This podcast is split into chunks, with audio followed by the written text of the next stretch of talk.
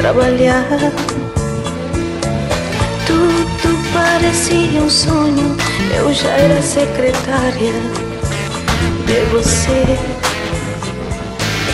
Eu estava tão contente, tudo era diferente para mim.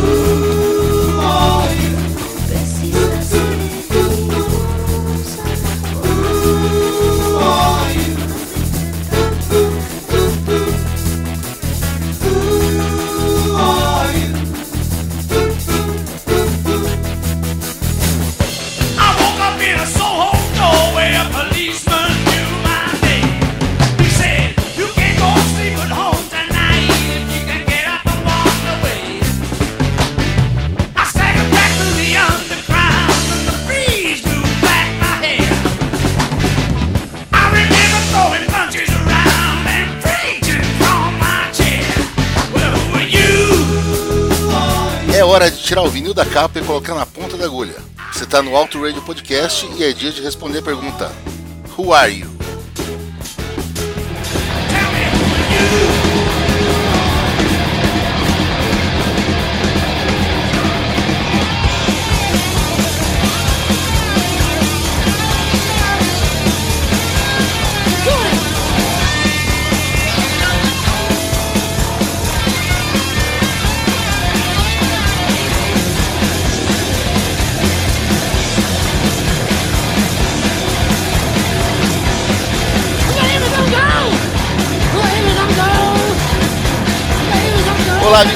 Sou Valese e essa é a série do Auto Radio, onde vamos apresentar as discografias de artistas que merecem, contando um tanto a história de cada um deles através de seus álbuns. No episódio anterior, você não ouviu ainda? O link está lá na postagem. A gente começou com os primórdios do ACDC, desde a velha Escócia, da onde vieram os irmãos Young e o Bom Scott, passando pelos Easy Beats do George Young, o irmão mais velho que ia se tornar a eminência parda da banda, e pelo encontro desses monstros lá na Austrália. Mas antes de começar a história dos cangurus roqueiros, vamos esclarecer uma coisa. Vocês notaram que o nosso vitaminado líder e editor Ricardo Banniman, o cara que está no décimo andar descendo as escadas dos fundos, resolveu colocar easter eggs, um tanto quanto passados na vinheta de início da série. A brincadeira é fazer você, amigo ouvinte, que chegou aqui para saber mais sobre o ACDC, contar pra gente quem que é o artista que abre cada episódio. Por exemplo, no programa anterior, aproveitando o nome da série, a gente fez uma brincadeira e rolou um Agnaldo Timóteo cantando Quem é? Vocês lembram? Quem é que não sofre por alguém? A partir de agora é com você, valendo já. A gente quer saber como é que tá o seu conhecimento sobre o cancioneiro brega brasileiro. Se você souber quem abriu esse episódio aqui, vá lá no Twitter e nos conte quem tá cantando e qual é a música. Marca as arrobas do Auto Radio Podcast, é Auto Radio Podcast sem o T porque não cabe, e a arroba C Valese, que é a minha. Todo mundo que acertar vai ter o seu nomezinho registrado para posteridade no próximo episódio, tá ok? Vamos lá, galera, contem pra gente. Quem é você? Que não sofre por alguém?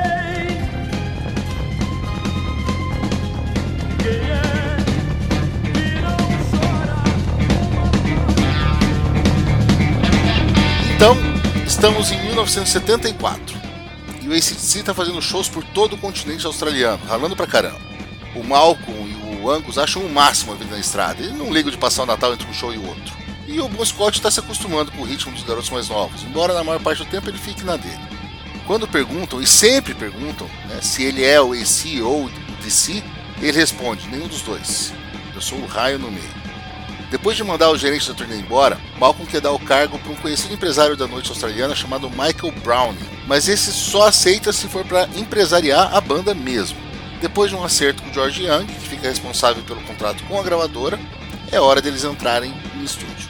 Eles iam usar o estúdio da Albert, em Melbourne, mas só nos horários livres. O ACDC ainda era um projeto em construção, então eles aproveitaram as noites e os fins de semana dos últimos dias de 74 para colocar em disco o que era basicamente um show de cada dia. O título do álbum foi sugerido por Chris Gilbey, um músico inglês que comandava o dia a dia do estúdio. Ainda focado naquela coisa da energia do raio e tudo, o nome veio fácil, High Voltage. E saía da prancheta o primeiro álbum do ACDC. A capa do álbum mostra em estilo cartoon uma caixa elétrica, tipo aqueles transformadores grandes que tem na rua, envolta em arame farpado, com o nome da banda e o nome do álbum pendurados, como se fosse um aviso de afaste-se. Do lado, o traseiro de um simpático cachorrinho com a perna levantada fazendo xixi. O Gilby disse anos depois, visto hoje é bem ingênuo, mas na época pareceu pra gente que era totalmente revolucionário colocar um cachorrinho fazendo xixi na capa. O núcleo era formado por Bon e pelos irmãos. Os músicos de apoio da banda, Rob Bailey e Peter Clark, não tiveram chance de se envolver muito. Na maioria das faixas, o próprio George Young gravou baixo, e na bateria passaram vários músicos contratados. O lado A abria com um cover do blues clássico de Big Joe Williams, Baby Please Don't Go.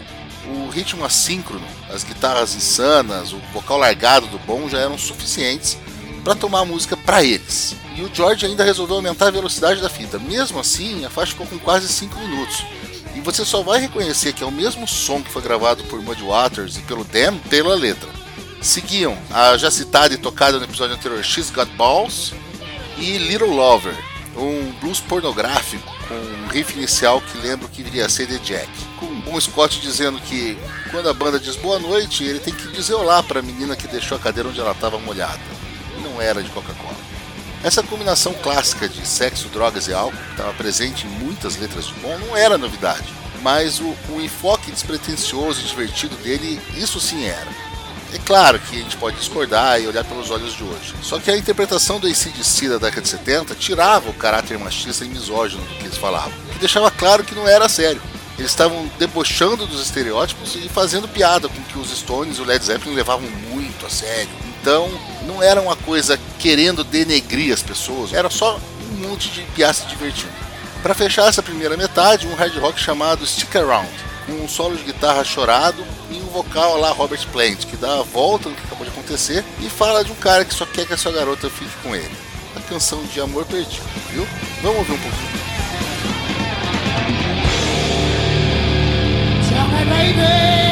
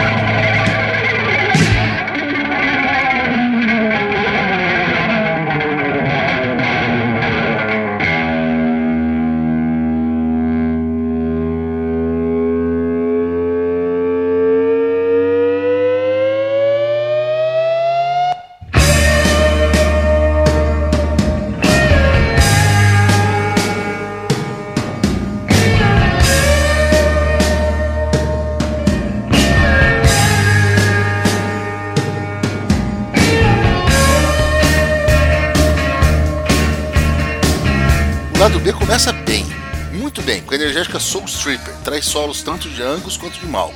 Pra mim é a música mais ACDC de todo o álbum. Infelizmente as outras três não chegam nem perto desse nível, né? You Ain't Got a Hold On Me é uma coisinha boba totalmente dispensável.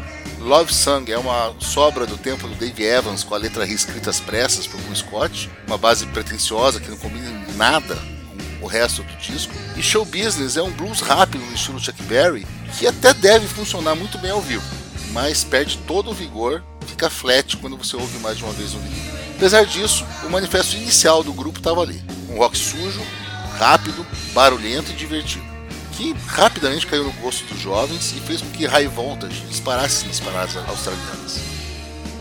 O sucesso estava no caminho deles, dobrando a esquina, e era hora de arrumar a cozinha. Faltava um baixista e um baterista fixos. No próximo episódio, nós vamos apresentar vocês para eles. E vamos apresentar para vocês também o segundo disco australiano da banda, TNT, ou TNT. Esse é o Auto Radio Podcast, que está no www.autoradiopodcast.com.br, no Twitter e no Instagram como Auto Radio Podcast. E eu sou o Valese, você me encontra no Twitter arroba Valese e falando sobre a nossa outra paixão, o automobilismo, no Boletim do Paddock.